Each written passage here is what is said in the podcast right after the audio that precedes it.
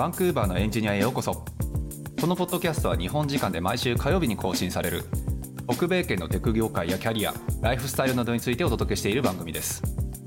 番組をお届けするのはサンフランシスコのスタートアップで CTO を務めるユうヤとエンジニアの海外進出をサポートする企業フロック代表のセナでお送りしております。はい、じゃあ始まりました。イエーイ違うこういうノリじゃない。あれどんなノリで言ってたっけいつも。はい、えー、じゃあやっていきましょう。お願いします。あの、ゲストがいないからって、あの、いやそうなんだよね。はいというわけで今日じゃあ久々にゲストいない回ということで何するんですかね、なんかまあ最近僕が気になってることほを話したいっていうだけなんですけども、うおうなるほど。あの、去年から僕はあの、会社を立ち上げて始めることになって、はいまああの、まあ言ってしまえばリーダーという立場じゃないですか。なるほどなるほど。まああの CTO といえどもファウンダーなので、うんうん。まあその会社を、まあ会社もね、人数は少ないんですけども、まだうんうんうん。本当に正社員は2人しかいないんですけども、はいはい。周り関わっていく人を、まあ、引っ張っていく、まあ、リーダーとしてやっていく。なるほどなるほど。ところで、まあ、いろいろ勉強しなくちゃいけないと思っていて、うんうんうん。でもう一人のコーファウンダーのユうスケさんに教えてもらった本があって、うんえっと、リーダーシップの旅、見えないものを見るという本があるんですけども、なるほど。まあ、それをちょっと読んでみて、まあ、はい。リーダーってこういうものだよねとか、リーダーシップってこういうものだよねみたいなお話話したいなと思ってなるほど。います。で、はい。まあ、瀬名さんもね、もうはい。リーダーじゃないですか、もう。俺リーダーだったのかねって思ってたけど 俺やめた。俺リーダーだって今度から言うことにするわこの本読んでから。いやと思ったけどまあいいやその辺の話をじゃあ、あそうなんだ。ねそうそうで今日はですよね。だって、世良さんだってね、あの、もう会社を始めて、そうですね。もう何年でしたっけ ?10 年でしたっけ？もう10年経ちますね。カナダでやって何やってたんだろうね。つまりは、まあ、10年間はねリ、リーダーとしてやってきたわけじゃないですか。で、なんかねもう少しあの小さい見方をすると、うん。例えば、例えば僕はあの3人の家族いますけど、3人はいはい。家族ですけども、まあ一応僕がリーダーということですよね、おそらく。まあそうね。確かに。はい。まあ、そう、そういうのとかもありますし、まあそうい。うはいなんか、例えば僕はサッカーをやっていて、サッカーを一応主催者としてやっているので、うんうん。まあ、何人かであのい一応そのサッカーをマネジメントしていてはいはいはいはい。まあ、それもリーダーじゃないですか、みたいなうんなるほ そういう。まあ、あとは飲み会とか行ってもなんか誰か誰誰が仕切るんだみたいなのもあるじゃないですか、はいはいはいはい。まあ、それもリーダーですよねなんかね。なるほどそういう切り口も結構あるなと思っていて、なるほどなるほど、まあ、本の中でも出てましたよね。あのカンケリーの話とか。そうですね。間違いない。桃太郎の話とかそういうのもいろいろあったんですけども、まあ、ええいろんな切り口からも、まあ、そのリーダーシップって結構大事だなっていうのは思いました。というところで、まあ、その話をしたいなと思っていて、まあ、エンジニアの皆さんはどうでしょうね。どういうところ関係あるかな？これさちょっといきなりはい。疑問から俺投げかけていい、はい。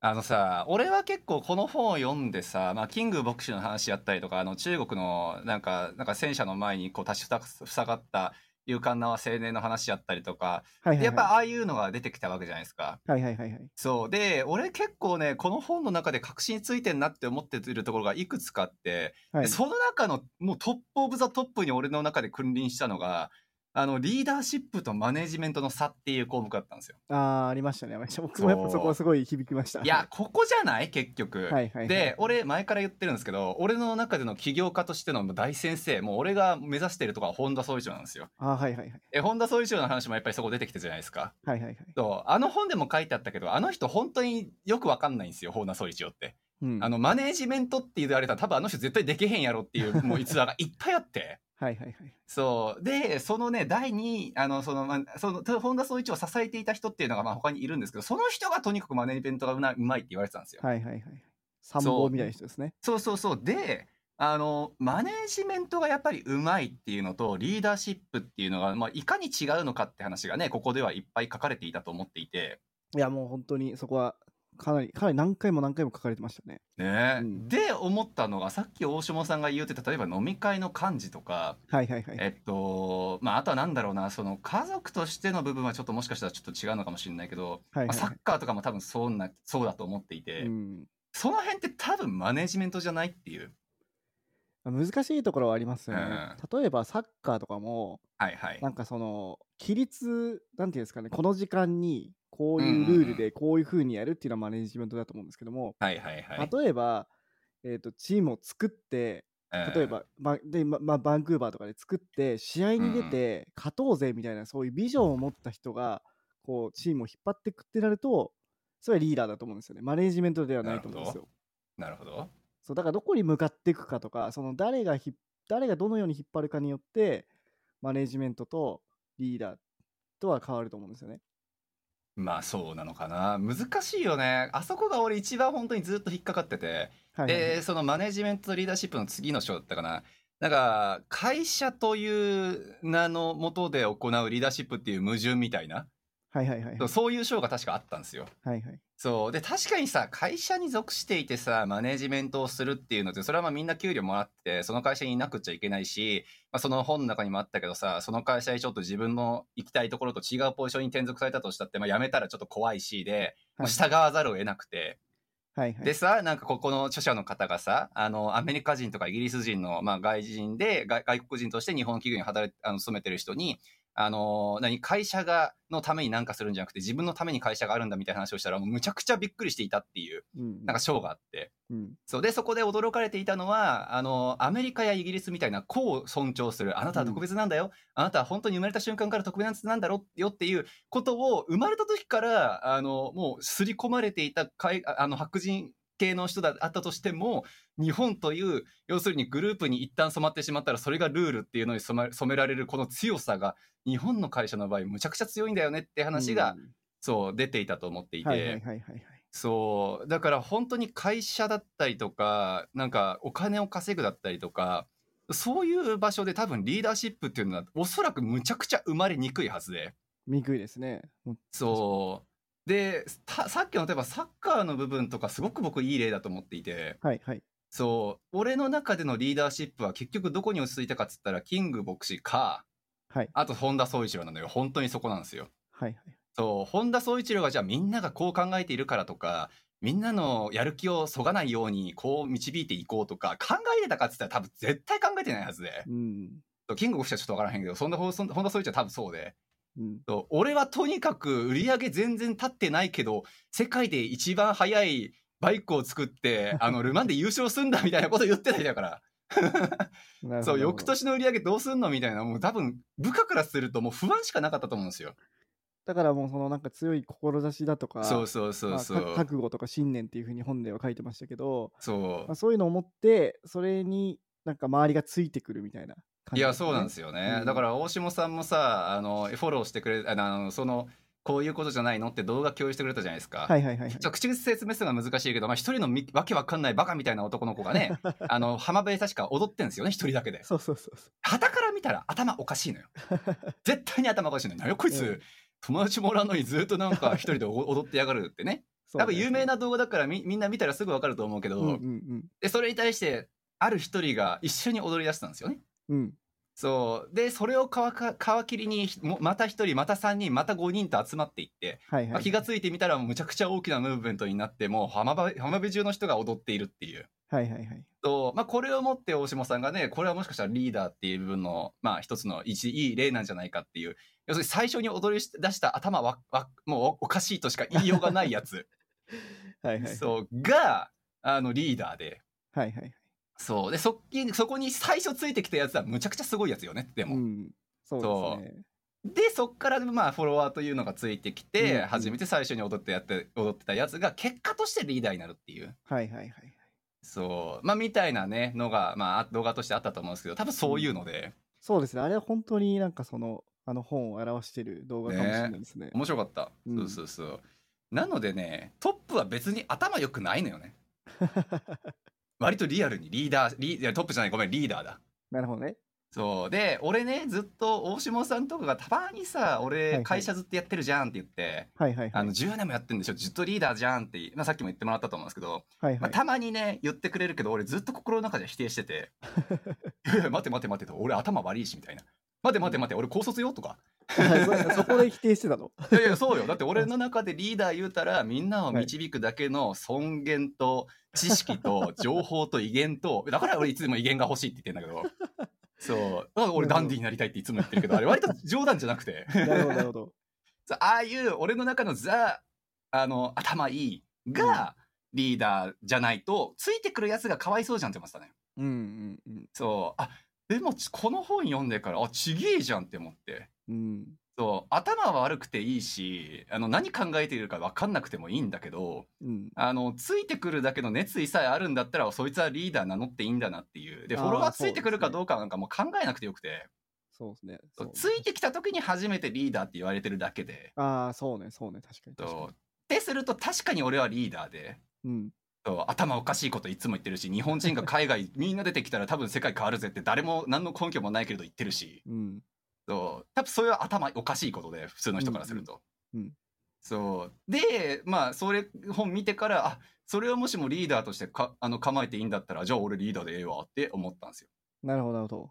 そういや、すごい本、あの、本当に発見の多い本だったっすわ。へえ。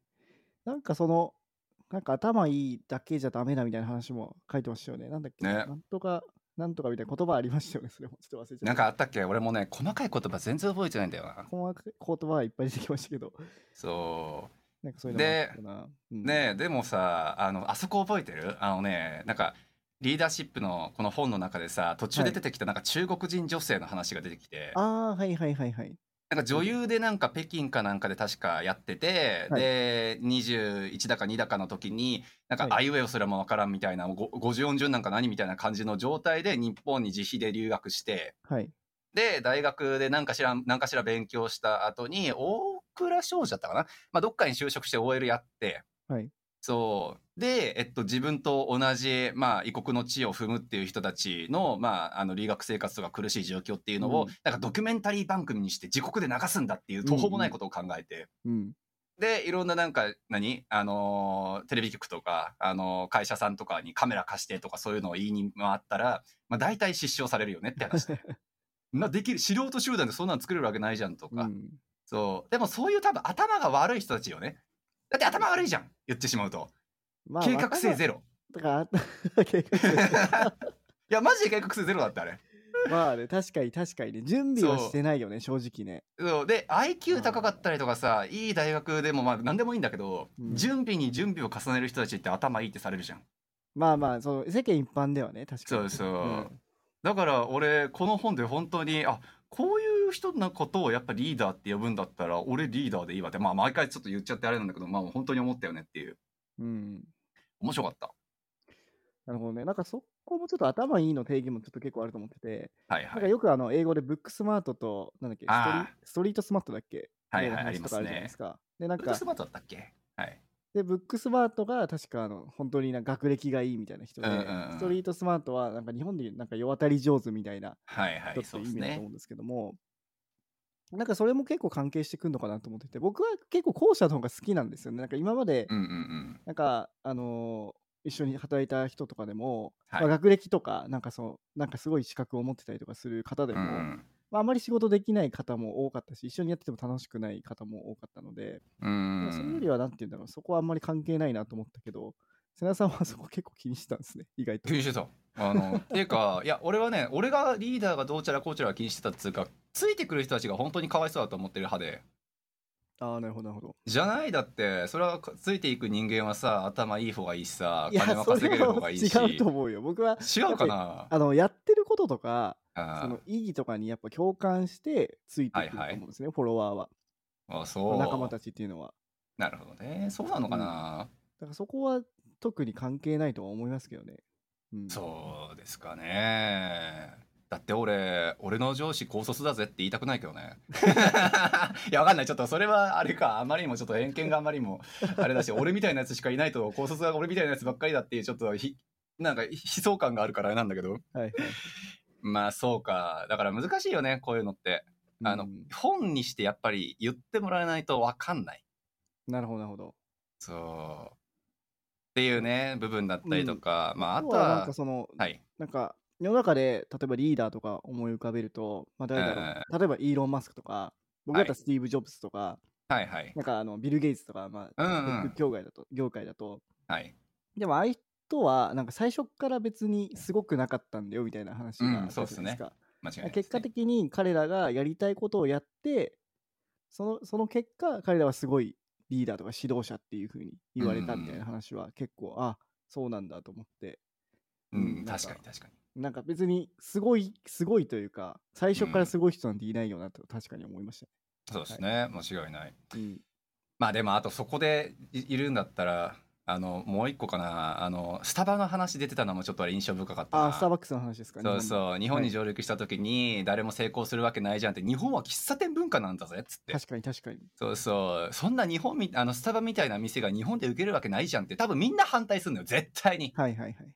そう。でこの間メルカリのさ話もちょっとしてたけど、うん。あ、のイギリスだったっけ行って大失敗して帰っちゃいました理由はにあのイギリスにはあのガーデンセールだったっけ？違う。えっとガーデンセールかのあの文化があるからあの何？その中古をなんかオンラインで売るみたいなのがそんなに浸透してるわけじゃないんだ、ましてやクリグスリストがあるからもう勝てるわけないんだみたいな。はいはいはいはい。そう既存に何かあるから絶対無理じゃんみたいなことを言ってしまってるのは正直これリーダーとはまあ多分違うんだろうねとかさ。ああ、なるほど。そう。でまあスタバの場合だったらもう1号店からもう10年経ってもう今うん。600店くらいかな超えてるっていう話がねやっぱりか書いてあって。はいはい。そう。でまあユニクロもそうだったらしいよね。あとはうんまあデルもそうか。あうん。のパソコンがね直接販売じゃなくて受注販売を組み合わせるんだっていうふうに言ってデルもね何も受けるわけないじゃんってみんな売れてるはずで最初は。はいはい。そう。でビジネスが当たったらまあなんだそうかってね。あのそらそうだわって言ってまあコロンブスの卵ってその本だと書いてたけどさ。はいはいはい。そう。だからさ最初の本当に一歩をなんか踏み出すみたいなところってもちろん理論はあったんだろうしなんかあの理屈はあったんだろうけどうん。そうにしたって結局は信じる心みたいなすごい臭いセリフに多分落ち着くもので。まあそうなっちゃいますよね、結局。そう。だからさやっぱ頭良くないのよ。いや俺これが言いたいだけなんだまあけどさ、頭良くないって、また定義がね、なんかそう、なんか、うん。世良さんの頭良くないって定義が、なんかはい計画性がないだとか、いやそうね。なんかあの、別に学歴がないだとか、そういうことですね。いやだから、まあ一般的なものだから、やっぱそれ。いや一般的だと思うよだってほら将来のことをちゃんと考えていい大学出ていい会社に入るのは 普通一般的に考えりゃ頭いい家庭のはいはい話で、お金があって頭いい家庭がそう思うだけ思うわけでうん。そう選択肢があるしそれは選択肢の中で一番だ打率が高いところを選ぶべきよねっていうのが頭いい考え方ではいはいはい。あ俺の中ではね確かにね。うん。そう。だからそれで言うんだったらリーダーってむちゃくちゃバカばっかりじゃんって俺はこの本読んで正直思って。いやこれは本当にごめんなさいだけどねマジで。だってそうじゃん。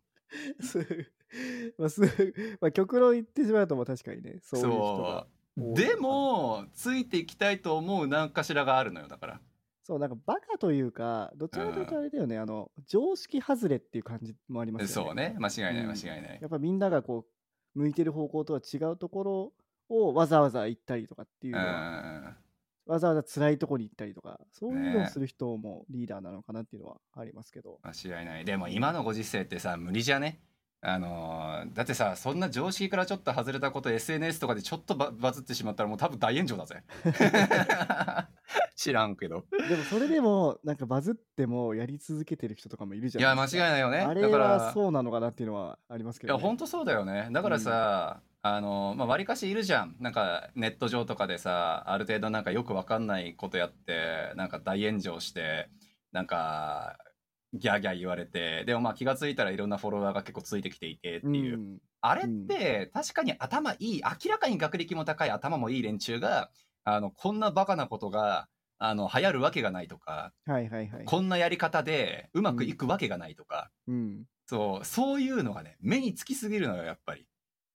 だから多分だけど、多分そのリーダーってやっぱりこの本によると、あのー最初からリーダーで生まれてきて、おぎゃーって生まれてきたやつはいないと。うん、確かに。ね、なんかやって、なんか志示して、で、行動に起こして、で、後からなんかいろいろついてきてたから、結果としてそいつがリーダーって呼ばれてるだけだって言ってるんだから、うん。多分そのボロクソにされてる連中の中には多分リーダーの素質があったやつはいて、うん。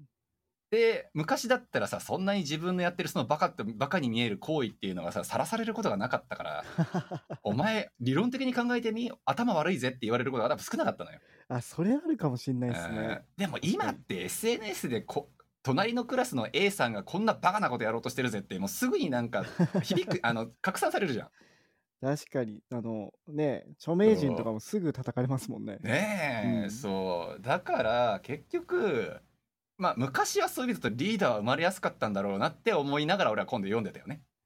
まあ、あの、もしかしたら昔だからかもしれないけど、確かに偉人伝とか読むと、うん。頭 頭悪いじゃんって思うの結構ありますよね。何やってる明らかにバカじゃんって。そう。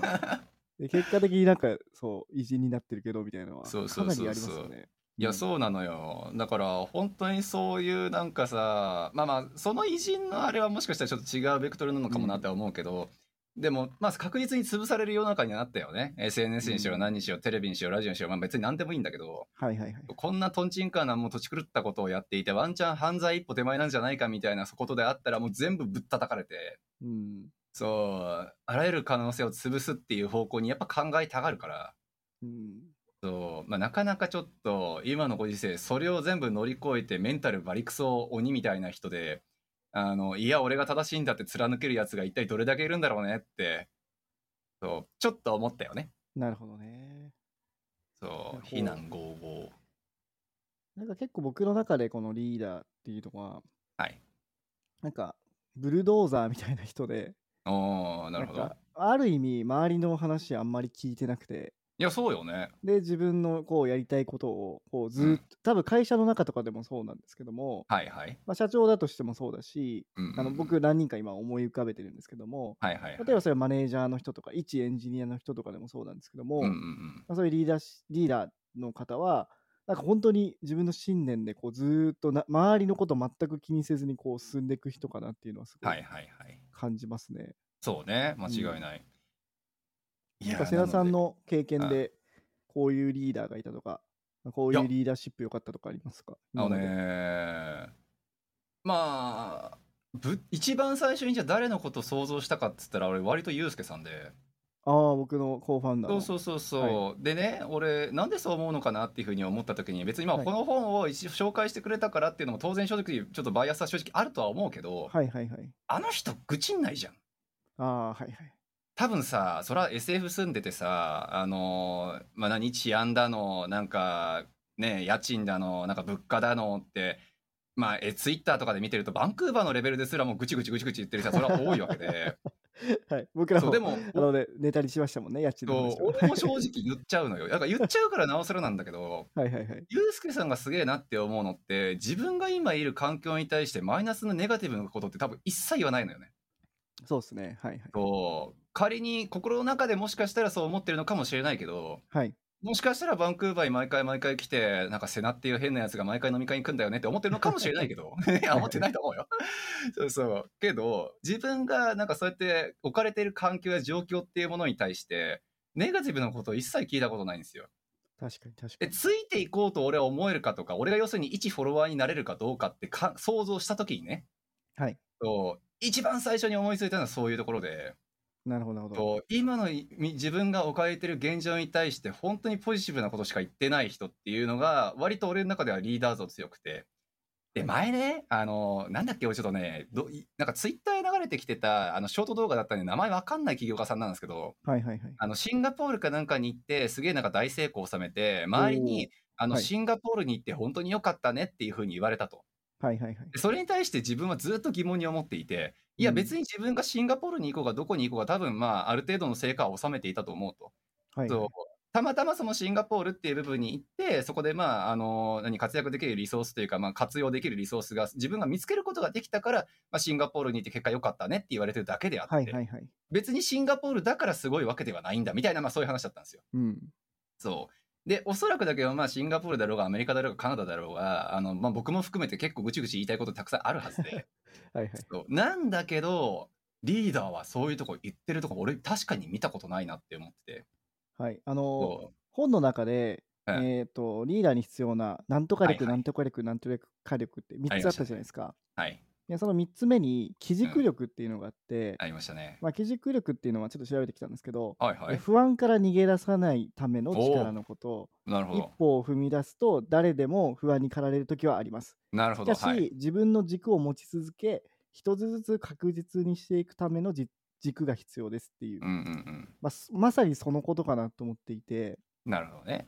何ていうんですかねそのまあ継続してこうちゃんと何があってもこうぶれないでやっていくみたいな感じですよねうん基軸力って。いや、間違いないよね。うんいやそうだから俺はだからさっき大下さんの言った誰を一番最初思い浮かぶかって言ったら割とまあこの本とリンクしてるのももちろんあるけどそうそういうあこの人についていくのってわりかし想像できるなこの人にフォロワーとして俺は一人の一フォロワーとしてついていくのって、まあまあ想像できるなって意味だったら本当にユうスケさんだったかな。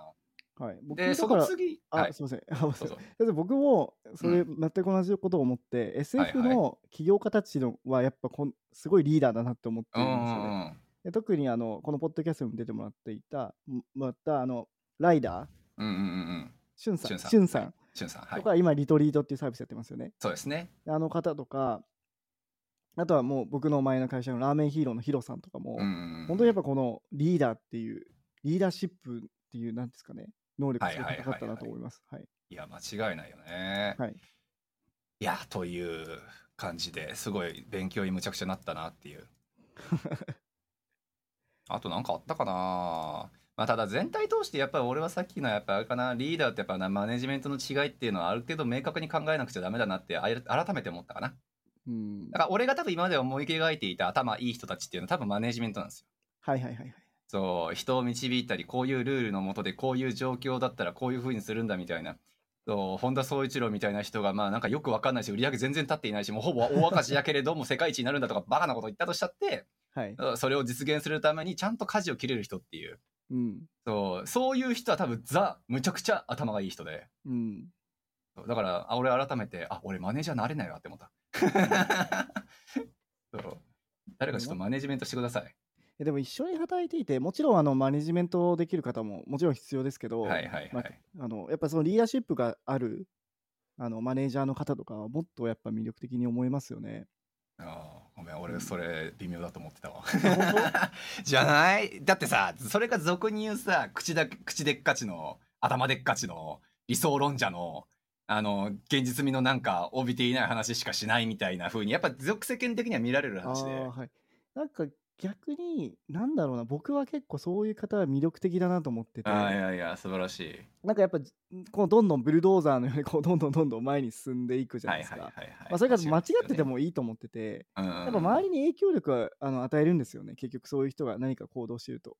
いやそういうことかもしれないよね、うん。何かはこう与えられる。もしかしたらその人も本当に間違ってるかもしれないけど、うん。なんかそのいい影響を絶対与えるから。うん。いやまあそうなんですよね、うん。まあ、だからかといってさ例えばさ俺がじゃあむちゃくちゃ共感する人がいてもうこの人のためやったら結構まあこの人ためっていうのはおかしいなこの人が考えてる理想のためであれば身を投げ出してもいいなみたいなレベルでフォロワーとしてあのその人についていきたいと思って、でもその人のマネジメント能力もまああのお金の換算能力ももうほほぼほぼゼロで。はいはい。あのついていくのはいいけど家族路頭に迷うし、はいはいあのお金ほとんど、まあ、給料ずっと多分まあ滞納するし なんやったら明日リストラになるかもしれへんみたいな不安にずっと駆られながらその人を元についていけるかって言われたらむちゃくちゃ強い多分何かが必要でそうっすね。そうでもそれをちゃんとなんとかするっていうのは確実にマネジメントの話でまあそうっすね。そうっすね。そうだからだからやっぱバランスなのかなっていうふうには思うよねそこは。まあそうですね。まあだから、多分そういう方にはマネジメントできる方がついてないといけないですよね。そう。うん。でも、今ご時世の中で一番多分なんだろう求められてるというか、まあ、世にたくさんいるのって多分マネジメントタイプの人で。そうですね。そう。でもそれが間違いなくいいことではあると思うのよ。成熟してきてるって意味なのかもしれないし、そう。でもさ頭おかしいこと言う人いないじゃん。うん。そう。大体理にはかなってるのよやっぱり。はいはいはい。そうで頭おかしいなって周りから思われることに何も考えてない人は確かにリーダーの素質あるなって思うけどうん。そうこいつ頭おかしいなってずっと思われ続けていることに割とストレスを感じる人っていうのは確実にたくさんいて そっちもいるんだ。そう そういう状あの組織にいると言われる思われることすらも嫌だと思う人も確かにいるはずでうん。そう。だから本当に頭おかしいままで終わる可能性ももう 90%, 90くらいの確率で多分あって。なんか、そこはでも結構フォロワーっていうか、そのリーダーをフォローする人がいるかどうかにもよるかなって思ってて、まあそうね。例えばなんか、その頭めっちゃおかしい、まあ、頭おかしいっていうか、はいはい、はい、まあ常識外れなことをしてる方、社長とかうん。思い浮かべたんですけど、そう周りがこうフォローしようとするぐらい魅力がある人なのかどうかっていうのは大事かなと思ってて、なるほど。それ誰もフォローしなかったらただのワンマンで、いや誰もついてこなくて、もう、うん。もう終わりますよね、すぐ不満ばっか。いや間違いない間違いない。でも何かやっぱその、あ、この人は世界を変えるかもしれないとか、まあ、と特にスタートアップとかだったら、この人のあの志はすごい共感できるとか、はいはい。いみたいなとこ一つでもやっぱあったら、そこついていけるのかなって思うんですよね。やまあただうん本当そうよね、うんそうだからさ例えば俺って割と反対す反対することってそれやっぱ多くてはい。あの例えばまあ俺語学留学嫌いやしとかはい。ああいう留学形態があるからもう世の中は腐るとするとは思っているレベルだしはいはい。そうあとまあ正直まあうすうす大下さんとかは分かるかもしれないけどやっぱりその何プログラミングスクールと呼ばれる日本の実態のあれってあんま好きではないよねやっぱり。はいはいはい。そう初心者がそんな1ヶ月2ヶ月勉強した程度で実践で投入されるなんてもうそんなありなんかちゃんとしたキャリアとしてはもう絶対ないじゃないかってやっぱ思うしうん。そうでも俺確かにそういうのに反対はしてるし俺がもしもね自分の大事な人とかがその道を歩むって言ったら正直止めるんだけどうん。あれ？これってもしかして俺はそのなんかうぞうむぞうの声だけでっかいただただリーダーかもしれない人のあのー何？足を引っ張ってる勢に落ちてないってちょっと思ったのよ。え、それはもしかしてその、そうそうそう。そういうのは本当にできるかもしれない。できるかもしれないよね。俺、はいそう前にさ前もちょっと言ったかもしれないけど、はいはい Google に日本の Google に3ヶ月図書新者が勉強して入れるっていう塾を開くんだって言ってらっしゃった方のね、はいはい話聞いて俺は正直心の中で適量がないじゃんって いやそれは思ってたよね。うんそうその辺のなんか文系上がりのプログラミングのプロの字も知らない変数って美味しいのみたいなそういうレベルの例えば人が3ヶ月勉強しただけでなれるわけないじゃんって思うけど Google でもに入るってことですよね。そう。それってでも多分革命の人で革新革新な人でおそらく。確かに確かに。本当に本当になるんだったら世の中確かに変わるのよ。はいはいはい。そう。でも俺ってそのプログラミングスクールであろうがその Google3 ヶ月であろうがもうその他はなんかよくわかんない商売であろうが、まあ、割とやっぱりできるわけないじゃんってと言って反対するから。あでもそそれそれは別はい。にそれそれは世良さんがその人に共感してないから別にいいんじゃないいや間違いないだよね。と思ますけどその人に共感する人もいればしない人もいるから。そうだから大事なのってさ多分この視点で、うん。あの自分は確かに例えば3ヶ月で勉強して Google 入ったこともないしプログラミングスクールに入ったこともないし。そう。ででそれで多分まあそのプログラミングスクールで1ヶ月で勉強してなんちゃらするのはまああのちゃんちゃらおかしいへのかっぱだみたいなのって多分言わない方がやっぱいいなって思って正直ね。はいはいはい。そう。だって本当にその人たちって世を絶するリーダーだったのかもしれないしで その可能性って多分どこでも否定することはできないはずで。まあそうですね。否定はすることはもしかしたら微妙かもしれないですね。そう。自分の経験を語るっていう部分だったら俺も今後はし続けるんだろうなとは思うのよ、プログラミングスクール行ってクソやったわっていう経験をしたとするんだったらね。はいはい。そう。ただじまあそのねやっぱり世にはびこっているだろうリーダーの素質がある企画だったり人だったりっていうのを根底からなんか潰す勢には仲間入りしたくないなって改めて思ったから。確かに。結構ね行動原理にこのリーダーの勉強、まあ、そのリーダーシップの旅の本を読んでね、ちょっと俺は今後あの行動を改めようかなって思ったのがその2つかな。お素晴らしい。なんかそそれかなりあの日本のうん。なんかその足引っ張る文化ね。すごいあ似てる話だと思っていて、いや日本ってあの出る杭打たれる文化じゃないですか。はいはいはいはいちょっとでも人と違うことをしたら直されるし、ねちょっとでも売り上げを あの会社とかだと売り上げを上げたら叩かれたりとかするじゃはないいですか。はいはいはいでそれってやっぱリーダーが出にくいのかなって思いますよね、そうなるいと。やーそうなんですよ、うんだからさ、まあ、この本の中でさリーダーなんて興味ないっていう人に向けてもやっぱりいろいろ語ってたけどさ、はいはいはい。やっぱりこの本はその何？あのリーダーに興味ないやつほど俺は読んでほしくて確かに確かに。そう、まあ、自分たちがどれだけやっぱり、まあ、俺の観点やけどね、うんそうリーダーもしくはまあ世の中にい一個の何かしらの革命的なアクションを起こすかもしれない人たちを潰す側にやっぱり回る可能性多分大いにあってああ、そっちの視点でもね。俺はそっちの。の視点がちょっと強くなったよね、読んだなるほどなるほどあ読み終わった後で。はいはい。そうそうもちろんねあの俺は引き続きその何あの日本人が全員海外出たらあの海外で叩かれるようになったら多分世界が変わると思ってる人やからうん。そうそんなアホみたいなことをずっと言い続けるからその言い続けるためにはこの本の理論で言うんだったら多分リーダーってなるべきでうん。そうなんだけど同時にその周りの人たちとか周りのそういうリーダーっぽい人たちとか明らかに自分とは違う考えの人たちとかっていうのはなんかむやみやたらに否定するっていうのは多分絶対違うことなんだろうなっていうのもちょっと思って。なるほどなるほど。そうとあたゆうすけさんのことを思い描いて本当愚痴んないな愚痴愚痴が別に悪いとは思ってないけどあの自分の置かれてる少なくとも環境に対して不満を言うっていうのはちょっと控えようかなって思ったよね。そうですね。前しか向いてないっていう感じそうそうそうそう感じは。いや間違いないんですよっていうのを、まあ、改めてあのいろんな本当に発見があったよ良き本でございましたという。はい。僕ね、あの、例えばエンジニアの人とかに言いたいのは、うんうん。あの、僕も結構あったんですけど、はいはい。なんかその、会社、スタートアップとかに入ると、やっぱリーダーってめちゃくちゃ大事じゃないですか。その、なんか、うんうんうん。りまあ、まあ、どこもそうですけど、まあ、はい大きく、まあ、大きい会社もそうかな。やっぱその社長の理念ってめっちゃ重要じゃないですか。うん。結局その社長が作りたいものを作ってるわけじゃないですか、ほとんど。うん確かに。で、それに共感できないで、僕は結構いたことが多かったんですよ、その会社の。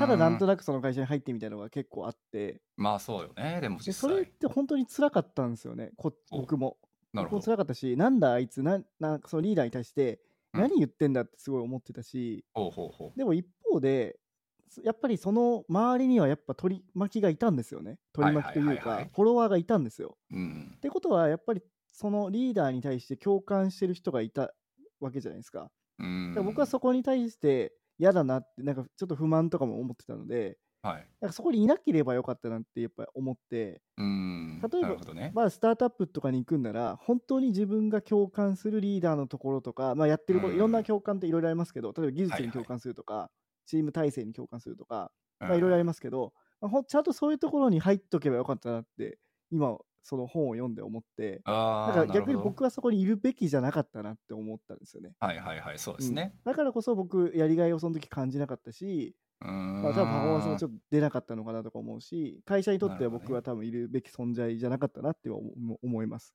なるほどですね。うんまあ、でも今の話の冒頭に出てきたそのまあフォロワーは取り巻きはいるんだけど自分は別に尊敬しない上司だよねっていうのってつまるところリーダーじゃないですよね。んマネージメントの権限を与えられた一大人ですよね。あ多分正確ないや、その方は取り巻きというか言い方が悪いですけど、い、や、フォロワーだったんですよ、やっぱり。あの、リーダーだったんですよ。今考えると。肩書きだけなんじゃないですかだって。いや、あのね、いや、なんかね、あの、えこの本あのある人のことを思い浮かべてるんですけども、あそうなんですか。そのはいはい方は、やっぱり本当にみんなその人のことを、なはいはいな惹かれて、その人に惹かれてついてきてるイメージがあったんですよ。えー、そうなんですね。なるほどね。だから僕はそれをなんか邪魔してたというか、なんかいるべきじゃなかったなってすごい思いました。その一方で、はいはいやっぱりそのマネージメントができないなって思ってたんですよ、僕、その人ああなるほどね。なんかマネージメントというか、まあ、全てそういう、なんていうんですかね、はいはい能力がやっぱ低いなって思ってたんですよ。うんででもビジョンはやっぱあったんですよね、その方うは。んだからやっぱ周りがついてきたんだなっていうのも今、この本を読んで感じますし、僕そ当時やっぱ若かったから、うんうんなんだこいつみたいな やっぱ思ってたんですよね。はいはいはい、はい。こいつなんか能力もないくせにみたいなやっぱ思ってたところあったんで、なるほどね。なんか今考えると、まあ、そのマネージメント、まあマネージメントやれる人がその、ねはいはいフォロワーにいればいいだけで、そうね。で間違いその方はやっぱぱみんなをひこう従えるリーダーだったのかなとかはうん改めて思いました。そういうことですよね。いやでもこれが結構割とやっぱ深い話だと俺は思ってて。はい。そうやっぱりさまあこの本でもね書いてあったと思うけどまあ企業やっぱりその例えばさっきのマネージメントじゃないやその大島さんが嫌いやった人何回も出して申し訳ないけど嫌いだった人、あさっきの。組織ってさ、はい。やっぱ難しいじゃんリーダー育てるの。嫌いで嫌いじゃはない。そうほあはい。のついていかなかっただけなん不ですよね。満を思ってたみたいな。そうそうそう。はい。やっぱさ組織でリーダーって無理ゲーだと俺は思ったんですよこの本見てああ、なるほど。だってお金もらってる時点でだってだい大体動機ってそこじゃんはいはい普。通の感覚だったらはいはい。そう例えばそさっきのそのね他他の人は多分フォロワーとしてついていくんだけどっていう人も心の中ではいやこの人の考えてることがどうだっちゃいいんやけど給料もらってるしいいポジションにやっぱいないといけないからっていう風な判断だったらその人は多分フォロフォロワーですらなくてうん。そうただただあの会社からお金もらっているという動機のもとでついてきてる村人 A で。はいはいはい。そうということはリーダーはその会社にはその場には存在しないという原理原則になってしまうんですよね。はいはい。そうでもそいつがリーダーだってもとあの認められるためには結局結果でうん。そうキング牧師だってリあのがリーダーだっていうふうに言われたのは結局あそこで「I have a dream」って言った瞬間に世界的なリーダーになっただけでうん。そうで結局そこの過程っていう部分に関してはみんなだって知らないわけじゃないですか。ああ、なんか、例えばなんですけど、はいはい。今思うと、その結果もうん会社の業績につながる結果と、うんその人自身のなんか人間的な魅力みたいなところもあるじゃないですか。その周りに影響する魅力みたいなのもあるから、うん、それは間違いですね。もしかしたらはい世田さんはその会社の売り上げとか、そういうのを考えるとマネジメント全振りじゃないですか。うんじゃなくて、ちょっとやっぱその方ってやっぱ人間的にすごい魅力があるんですよね。なんかうん面白かったりとか、はいはいはいはい。なんかそれが本当に会社の業績につながってるか全く分かんないんですけど、なるほど。いやだから うん、いや想像してほしいのがニュース番組とかでさはい、あの例えばよこの人の思想はものすごくよくってこの A 社 A っていう会社にのこのマネジメントをしているこの人がすごく思想が良くてはい。もう、これにみんなついていきたいっていうふうに思っているんです。はい、でも翌月倒産するんですよその会社。マネジメントクソだったんですよ。ってなったらもうテレビ番組的にはもうただの笑いの種じゃないですか。はい、はい、はい。そういかにリーダーシップがあったとしたっていかにレベルが高かったとしたって企業というものは利益を追い求めなかったらもうゴミなんですよそうですね、そうですね。それは間違いなくてはい、そうってなった時にあの結局企業におけるリーダーシップっていうのはもう一番面倒くさくて難しくて、そうですね。思想もあった上で結果も伴わなければ絶対にリーダーとしては認められないわけじゃないですか。はい、はい、はい。そうだからこのねやっぱ本読んであの企業の中にリーダーを生むっていう矛盾っていうのが俺は結構ずっと引っかかってて。うん、そう逆に当然ねあのその何？キング牧師でも何でもいいんだけれどもあの社会運動とかっていうのってやっぱりこの本で何回も取り上げられてたじゃないですか。ああ、NPO とかそうシンプルにはいその人の思想とその団体が行っている行動に共感を覚えてっていうのはむちゃくちゃ分かりやすいですよね。はい、はい、はい。そうだって他のだって不純物そのお金だったりとかっていうのが基本的にはだけど生まれないじゃないですか。うん、うん、そうに対して企業っていうのはさっきも言ったけどまあねテレビ番組の何でもいいけどすごくいい思想があってすごくみんなが憧れる超カリスマ的なカリスマじゃないな。あのカリスマもこの本ね本で書いてあったけどそうじゃなくてすごく思想が熱いうん。ついていきたいな人間的には素晴らしい。でも翌月会社潰れるんだよねってなったらもう本当にただの笑いもんで。うん。ピエロピエロそう。だから本当に組織の中でリーダーを生むっていうのがいかに矛盾なのかっていうその矛盾を乗り越えられるやつってどんだけいるんだろうねって。すげえ思った、いや、もう本当に、それは周りの力なのかもしれないですね。何なんだろうね。そう、はい。結果俺はだから迷子になったね、そこは。でもやっぱ周りじゃないですか。やっぱその、うん。まああの、どの例だっけ？京セラだっけ？どこだっけ？なんかあの、その参謀がやっぱ強かったって、ホンダでしたっけ？ホンダはそうですね。そうホンダは本当にもうそのナンバー2だった。えっとねナンバー2だった人の名前。とかさんがすごかったなんだったっけ？いや俺ねあの人あのスピードに生きるで見たのよ。あ藤沢さんだ。はいはい。そうそうそうそう。がもうすごいやっぱりあの、うん。本田宗一郎をリーダーに押し上げたのはあの人だって言ってるからみんな、うん。そう。だからトップはわけわかんない方向を向いてるとか確かにいるんだけど本当にそこに藤沢さんっていう奇跡の人材がその場にいたから、うん。多分本田ってああなってうん。そう。おそらく藤沢さんいなかったらただの頭おかしい町工場のおっちゃんで終わってたようなはようだとはよく言われてるんですよ。うん。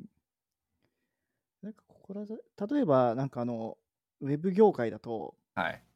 今あの、リミックス、あの、フロントエンド業界だと、はいはいはい。リミックスっていうフレームワークがあって、なんかあれって、なんかその、うん。ウェブ原理主義みたいな思想のもとに生まれたフレームワークなんですよね。なんか Next.js は邪道だみたいな感じで。うんうんうんうん。なんかああいうのも、もうはい言ってしまえばリーダーシップがすごいあって、うんそうじゃないですか。ね、まあそれはそうでしょ。のなんかウェブウェブ原理主義を掲げてる人たちに対して、やっぱフォロワーたちが共,、共感して、ついていくみたいな現象が起きてますよね。なるほどね。いや、間違いなくそうだよね。OSS 活動とかってまさにその典型じゃないですか、やっぱ。うん、確かに確かに。これに対しては自分の信念的にだったりとか自分の考えとして自分のやっぱり信じるものと相反するからこうであるっていうのね。はいはいはい。そう。やっぱりそういうのを曲げない人っていうのがすごいやっぱ注目されるし、DHH なんかもこの間大きいね、タイプスクリプトじゃなだったところをまあ並行してって、あれ、お前何言うとんねんって思ったけど、まあでもやっぱりああいうブレないよね、あの人も。そうですね。そこはブレないよね。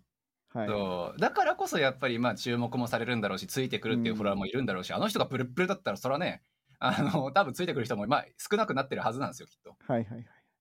そう。だから多分そういうとこなんだろうなっていうふうにもやっぱ思うし OSS はすごく分かりやすいなって俺も思うよね。あの、フロックも、まあうん。一応コミュニティ、日本人コミュニティがあって、はいはい。まあその中っていうのは、あの、なんていうの、お金とか特に金銭ともちろんもちろん取引がされてないじゃないですか。はい。でその中で例えば、あのよくあのポッドキャストに出てくれるあの渡るさん、うんうんうん。シニア、えースタッフエンジニアかな、今、スタッフエンジニアのそシニア、えーと渡るさんとかは、ブッククラブを自分で開催したりとかっていそうですね。あれはまさに、なんていうんですかね、そのコミュニティの中からリーダーが生まれた形なのかなとか思うんですけど、間違いないですね。はい。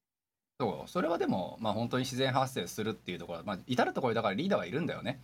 この間もなんか、なんかなんだっけ、つなんかうちの Slack で、なんかバンクーバーで会社作って、個人事業として登録して、税金対策ってみんなどうしてるのっていうのを言い出した、ね、女性の方いたじゃないですか。はいはいはい。だからあれもこの原理だったら多分リーダーで、うん。そうみんなが私が疑問に思っていることを解消する場が必要でしょっていうところでまあ一人が言い出してもちろんそんなつもりなかったんだろうけど、うん。でもそれについてくるフォロワーがむちゃくちゃたくさんいてなるほど、なるほどで。その中には俺ももちろんいて他の人もいて、だからフォロワーとしてはこの人が言っている、まあ、疑問だったりとかあの何？あの解消したいっていうことを一番最初に声上げた人っていうのに多分ついてくる人たちがいて。はい。そう。一個のコミュニティでやっぱりたくさんのだからリーダーは実はいるんだよね。はいはい。っていうそう。まああと、そそはい。う話したいのは、あのまあ、お。僕ら一応あの経営者というか、あはい。人を雇わせていただく立場にあるじゃないですか。いただく。いただく。はい。でそうなった時に、まあ、僕ら、まあ、一応リーダーをやらなくちゃいけないじゃないですか。うーんなるほどでね。つまりそれってあの共感してもらわなくちゃいけないんですよね。共感するメンバーを雇う必要がありますよね。いはいはい。だから、世良さんの経験上、それって今までうまくできているのか。いやー、俺、それには結構、やっぱり、相変わらずなんだけど、経営者だからね、あの、この本にもそれ書いてあったけど、社長だからリーダーなわけではないし、はい。そう、あのーその企業のトップに立っているからリーダーなわけじゃないっていうのは、この本でも書いてあったと思うんですよ。うんそう。で、俺は正直そうだ、そう、本当にそうだなと思ってて。はい、だってさ、俺が昔会社勤めていたのは別に社長についていきたいと思ったわけじゃなくて、その会社がやってることがかっこいいから、あの、ついていっただけだし。まさにそうなんだ。そうでそれってじゃあ会社の思想社長の思想だったかっていうと俺はそうは思ってなくてそこに集まってるねそうそう、ね。メンバーだったりとかがはい。結果としてそういう雰囲気というか、あの、うん。まあ文化をやっぱり構築していてその文化を構築したっていうのはすごいなって思うけど、うんリーダーシップを社長に感じたことは正直ないし、みんなをまとめてよくマネージメントしてるなっていうのは確かに思ってたけどはいはいはい。そう今のところで言うリーダーっていうのは別にその人の思想に共感したことなんかないって話ね。なるほどなるほど。会社を大きくするぞって言っても、いや、俺別にこの会社にそんな骨埋めるつもりないしなって、お金もらえれば別にいいんだよねってぶっちゃけ思ってたし、うん。そう、だから俺は自分の中でだけど、相変わらずこの本読んでも、自分が社長だから社員に対してリーダーシップ見てねとか、俺がリーダーだからついてこいよとか、導くぞっていうのは相変わらず何も感じない人で。うーん。そう。だってそうじゃない？一般俗俗世間一般的に見てさ社長の思想にすごく共感したからついていくっていう人の方が多分少なくて、まあそうっすね、基本的には、ね。そう給料がいい待遇がいいあの、うん。あくまでも理論的根拠があった上でその会社にちょっと属しようかなって思ってるレベルで。うん。そうだから俺が今までその社員に対してやっぱりリーダーシップを発揮していたのかっていうとやっぱ俺はマネジメントだけでしかも結構レベルの低いマネジメントで、はい。そう相変わらず申し訳なさしか出てこないよね。それでいいんだったらまだあのかなりおこがましいけどやっぱりフロックのメンバーとしてっていうのでみんなが属してくれてるコミュニティで何かしてくれる人たちをねうん。そう彼ら一人一人がやっぱりリーダーだなってさっきのねあの女性の方もそうだし、うん。そうまあ、それで言うんだったら確かに俺もリーダーでこういうコミュニティでうんこういう場にみんな集まったらこういう多分未来が描けると思うから集まりたい人は集まってって言って集まった人たちだからお金なんか発生しないし。はいはいはい。そうコミュニティ運営としてのリーダーシップはもしかしたら多少は発揮できたのかなとは思ったけど会社としては俺もう9大点どころの騒ぎじゃないなって思ったね。へえ。なんか個人的には、やっぱそはいの共感してもらう、そのやってる企業、あの、やってる事業なり、はいはいはい。例えばプロダクトなり、うんうん同じか、同じかもしれない。チーム体制なり、なんかはいテクノロジーなり、そういうところでやっぱ共感して入ってもらった方が、やっぱパフォーマンス出しやすいのかなって思いますし、それは間違いね。なんか一緒に同じ方向を向いてこうやっていけるのかなとか思うんですけど、うんそれはあんまり思わないですかいやでもね今後そういう組織を作りたいとやっぱ思うんですよ。あだからこの本で書いてあった例だとリクルートですよね。はいはいはいはい。あそこはもう一人一人がやっぱりなんだっけあのちょっとスローガン忘れちゃったけど、はい。あのまあ、自分が要するに追い求めるものだったりとか何かあのこ志すものみたいなのを各々が各々目指すからその中でまあたくさんのやっぱり起業家だったりとかあの事業だったりとかっていうのが生まれてくるなみたいな、まあ、そういうロジックだったと思うし、はいはいはい。そうまあそれで俺最初思い浮かんだのはやっぱり Google みたいな組織をね。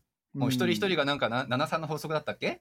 あの7割なんか好きなことして90だったっけあれ、はい。そう忘れちゃったけど。金金曜日とか確かなんかあの、なんか好きなことして、今あるかわかんないけど、そうですよね。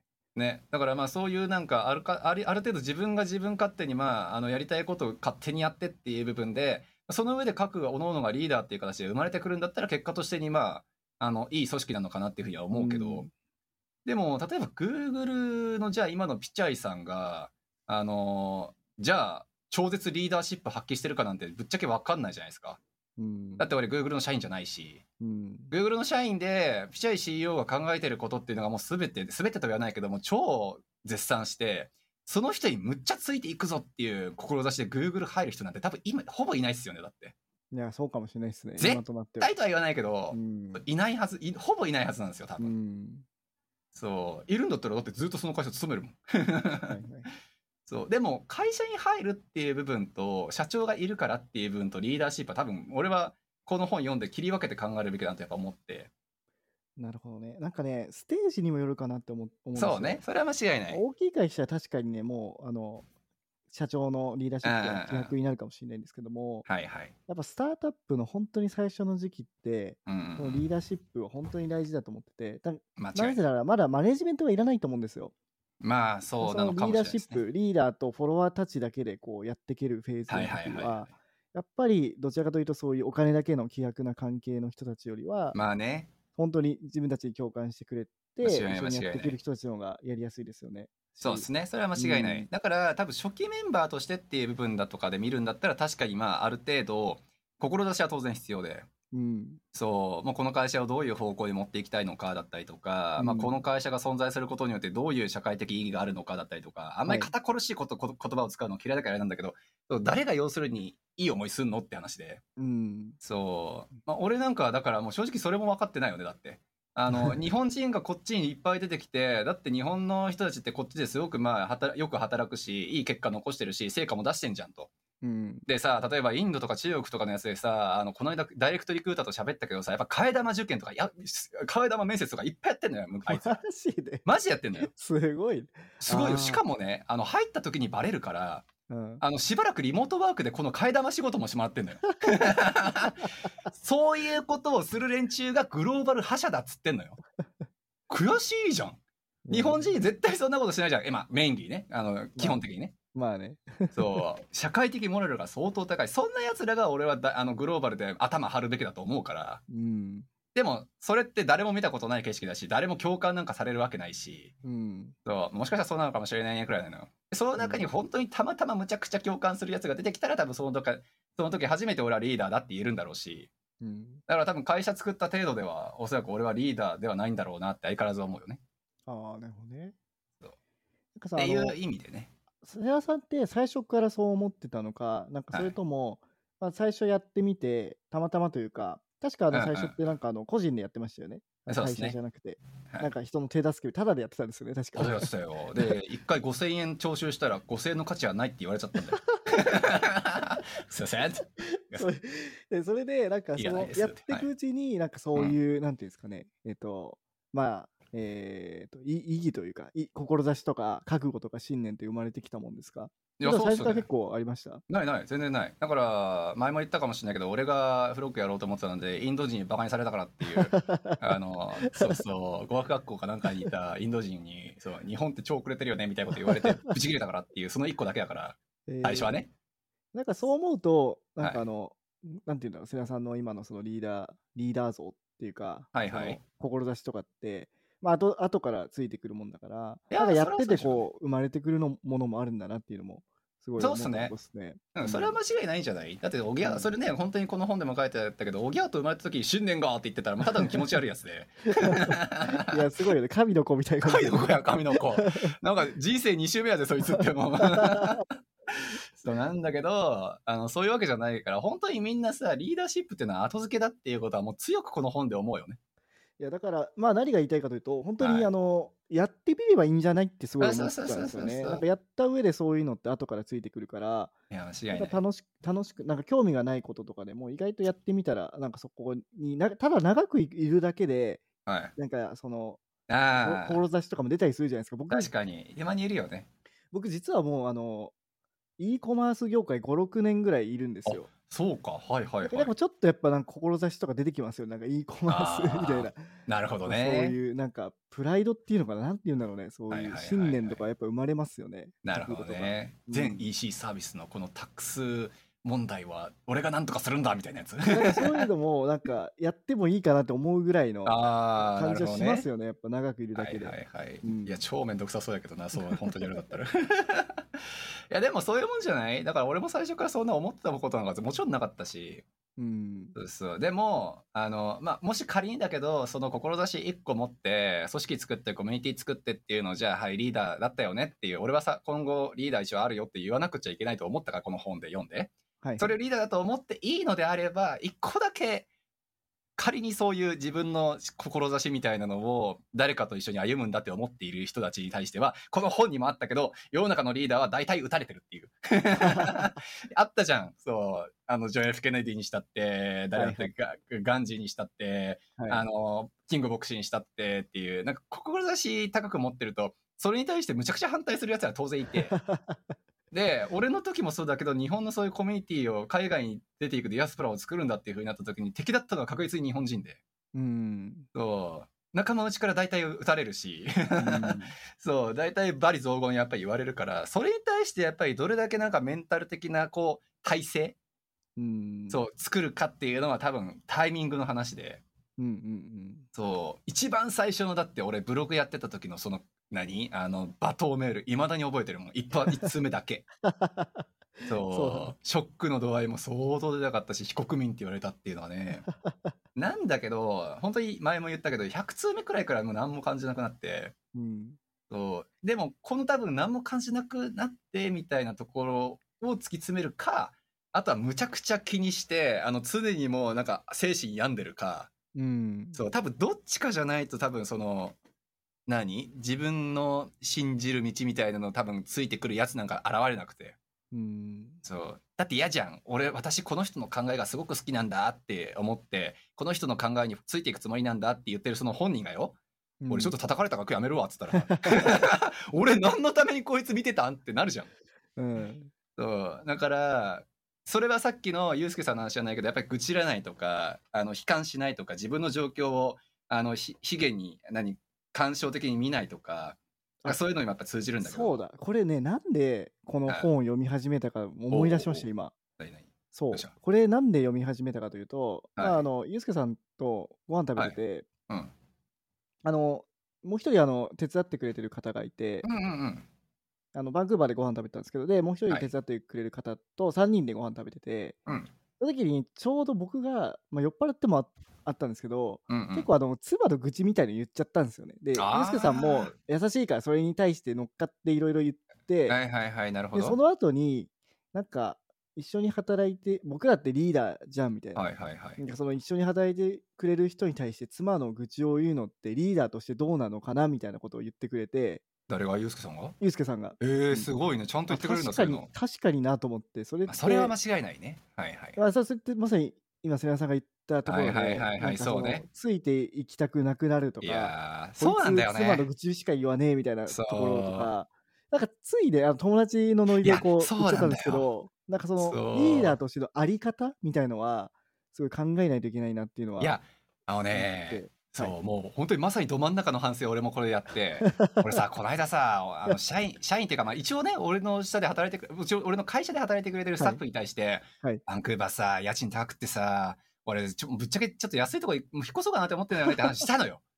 でもさ、よく考えたらさ、いや、そお前の元で働いて俺らはもっと安い給料なわけでってさ、思ってるはずで、お前がそんな愚痴言っていいのって多分絶対思ってるはずで。確かに確かに確かに。で、俺は多分その時に、あの、お前らをそれだけちゃん、そこんな物価高の中でもちゃんと飯食えるだけに稼がせるっていうことに、フォーカスを置いて口をははあの開くべきだったはずで、確かに確かにリーダーとしてね。そうリーダーとして見るんだったらね。うんだから俺はやっぱりまあそういう意味だったらリーダー失格やな。リーダー、やっぱ俺それリーダーじゃないと思うんだけど。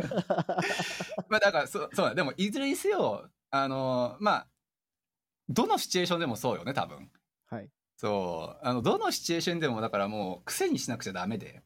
そうですね。特に、特にやっぱ従業員の方とかと、えそうね一緒に働いてる方とかととは、やっぱりそういう、そうそうう。ん、でもさもう分かんないい。じゃんそれって例えば K さんとかにさ家賃高いんだよねって話をしてさはい。あのもしかしたら5年後6年後とかに K さんと一緒に仕事するっていう未来も出てくるかもしれなくて まあ、まあね。そうでそういう時にこいつなんか家賃ちょっと高くなったらひよるからなって思われたりとかしたら稼ぐ能力ないのかなとかいや現状を打開する力もないんだなっていうふうに思われるかもしれなくて まああとは、あの、ま、ね、また聞きとかもよくありますしね。うんそうだからポロッと言っちゃったら、それが、そうそうそうそうそうそうんあるから。だから多分本当に愚痴れるやつってもう嫁さんくらいしか多分いなくてそう、あとは本当に、なんか本当の友達みたあいな人。そうね間違いないもう利害関係すべてこいつのあれだったらわりかし信じられるみたいなじゃないと多分言えなくてうん。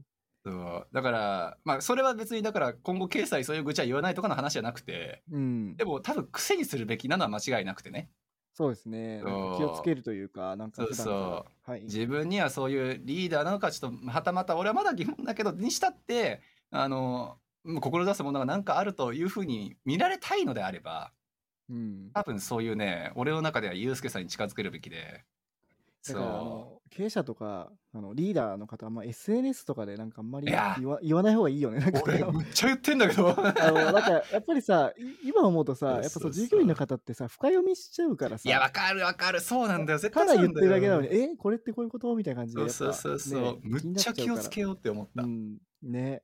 SNS なんかしない方がいいよ。100だって一一理なしだよ本当に。だからまあそういうところももしね今後リーダーになる方とかは気をはいつけて間違いですね。ねあの昔のこととかもあの掘り返されてるとかもすい。や本当そうね、まあ、昔のことはもうか 人間が変わったんですって言えばいいからさ もういいかなって俺は思ってんだけど。はい。あとなんかあるかな。うん、そんなもんかな。そうね。まああとはいろいろあるんだけどね。とりあえずなんか自分探しの話とかのとこも俺は結構刺さったし。あとは自分探しって？あーどんな話でしたっけ？え？なんか自分探しっつってるのも本当の自分探しをやってるやつっていうのはなやややつとあの逃げ道だったり問題の先送りのために自分先だし探しだって言い訳ばっかしてるやつとっていうので、うん全然意味って違うよねっていう話だったりとか、うんうんうん。だったりとかあとはあれだねエリートの話とかも俺はひ響いたかなああ、エリートの話。そうそう。あの世の中には確実にエリートが必要ででも日本を思うところのエリートってただただ高学歴でただいい会社に入ってるやつをエリートって言っちゃってるからもうバカだよねみたいな。それはちょっとごめん。俺の口が臭いあれやけど全然違うよねっていう。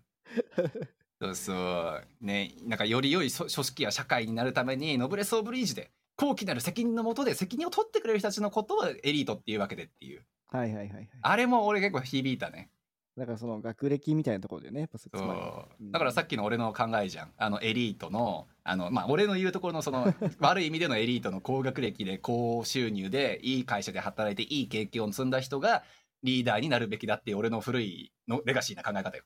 えでもそれめっちゃ意外で、あの周りで、あのそれこそね、あのこのポッドキャストによくよく出てくれるケイさんとか、翔太さん、元お笑い芸人の翔太さんとか、うんうん。彼らって言っちゃ悪いけど、別はいに学歴良くないじゃないですか。まあそうですね。はい。なのに、でもすごい優秀じゃないですか、彼ら。そうですね。間違いない。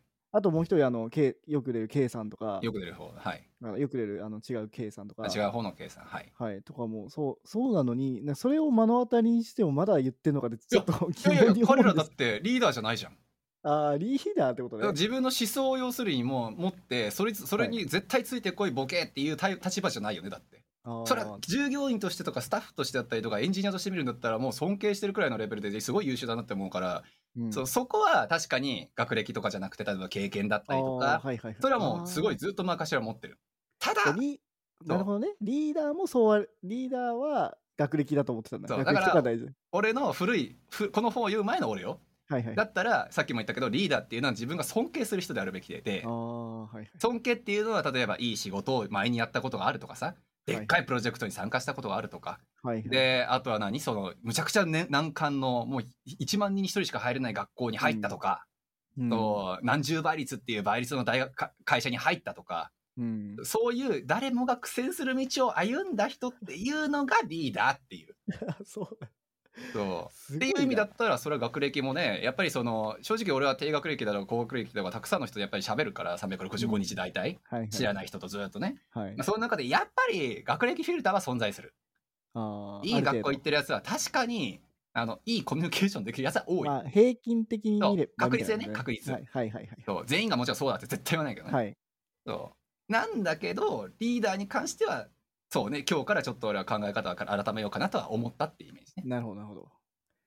まあということでね、まああの、まず、はいあの考えてほしいのは、そのはいマネージャーがリーダーじゃないってことはめっちゃ考えてほしくて、あの間違いないですね。これを聞いてくれてるあのエンジニアの方に、うん。マネージャーはマネージャーであってリーダーではないっていうはいところと、間違いあとはリ今話していたようなリーダーの素質を持ってる人を探してみるっていうのもはい。結構大事で、ねでそこについねいフォロワーはついてるのかとかっていうのも見るのも大事かなと思いますね。間違いないですね。はい、であとじあの、もしエンジニアとして働いてるのであれば、うん自分がちゃんとフォロワーであるかっていうのもかあの確認した方がよくて、なるほど。だからその会社にいる誰かのフォロワーとか、その会社のリーダーのフォロワーはい。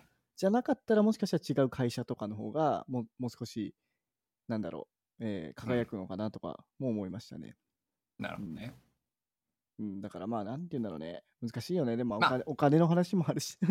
えそうそうだからでも俺最後の部分だけはちょっと微妙やっぱりちょっと違うのかなって思うけどね別にぶっちゃけお金のために会社に入るっていうこと自体はまあその人のステップとしては俺いいと思っててうん、ただあのおっしゃる通りではあるのは自分の思想と会社の思想だったり社長の思想っていうのがマッチした時の快感みたいなやつは確かにあるあ、そうですね。まあ、よりいいよってことですね。よりよりいいんだけれども、そう別に俺はあのそのステップとしてっていう部分でね金のためためだったりとかそれこそ大下さんも最初はだってサイバーエージェントとかいきなり思想がマッチしたわけでは多分ないかもしれないしはい。そうそうまあそれはステップとしては俺全然むしろありなのかなって思う派ですけどねこの本読んでも。うん。難しいところですね。というわけで、まあうん、はい。いいずれにせよこの本読めと。そうもうそれよそれ。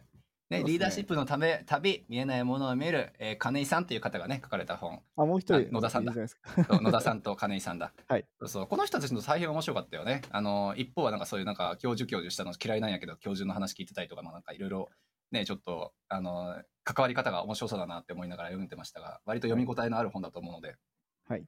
はい、ぜひ読んでみましょたまにはね、こういうあの知識をねあのね提供するのもやりたいなっう。ていう。いや間違いない。いやだからもともとこういうことやるためになんかこのポッドキャストを始めたような気がするんだけど。はい。まあいいんですよ。いわゆるゲスト頼みすぎて、ちょっと申いやいやし訳ないですね。、一番楽楽っつったらうつって怒られるわ。一番楽しいからね。それそれはそれで楽しいからね。はい。なんかあの、次こういうのをやってみたいとかありますか？俺？はい俺か。あ、俺の積み読をなんとかする系は好き？ちなみに。積んどくを。積んどくをそうそう。俺の積んどくだとね、今ね、ヘイミッシュ・マクレイっていう人が書いた2025 2050年っていう The World in 2050っていう2050年の未来を見るっていうなんか本がちょっと楽しみにしてる。あ、めっちゃ面白そう、それ。そうそう。あとね、俺の積んどくだと、えっと、そうだな。大学4年間の金融学10時間で学べるっていうのも、このなんか、わりかし、実はちょっと楽しい。が釣りっぽいあでもね、これも俺はすごい好き。ルドガー・ブレグマンっていう人が書いてる、あの、あのヒューマンカインドか。えそうそう、すごい名所で、上下巻で分かれてるんですけど、ちょっと上下上巻しかまだ読んでないけど、ーはいはい。そうあとはデータ視覚化の人類史とかっていう、すっごい気持ち悪いくらい面白い本がえーあったりとか、まあちょっとその辺もね、いろいろあるので、まあいろいろ読んでいきましょう、今後も。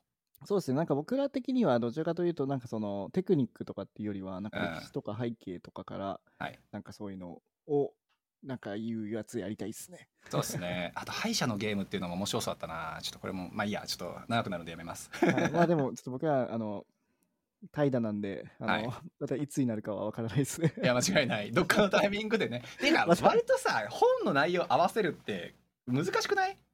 あそうですね。これは、リーダーはね、確かあの、瀬名さんと、そうね。ね気になってはいたからね。うんあと、何も考えずに俺リーダーを否定た否定してた派だったから、ちょっと本当に考えが改まったっていうのも良かったしね。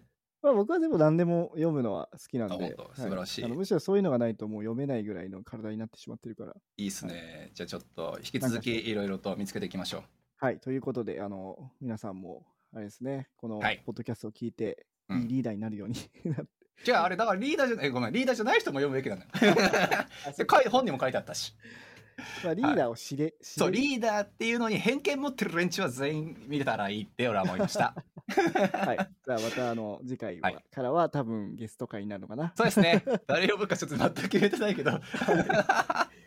誰にしようかね。はい。はい。とということで。はい、ということで。今回もありがとうございました。はい、ありがとうございました。はい。このエピソードを聞いたあなたの感想は Apple Podcast のレビューでお待ちしています。番組チームでコメント欄を全て読んでいますので、えー、今後の番組を良いものにするためにあなたの感想をお待ちしています。Spotify でお聞きの方は番組フォローを忘れなく。フォローするだけで番組のサポートにつながりますのでご協力お願いします。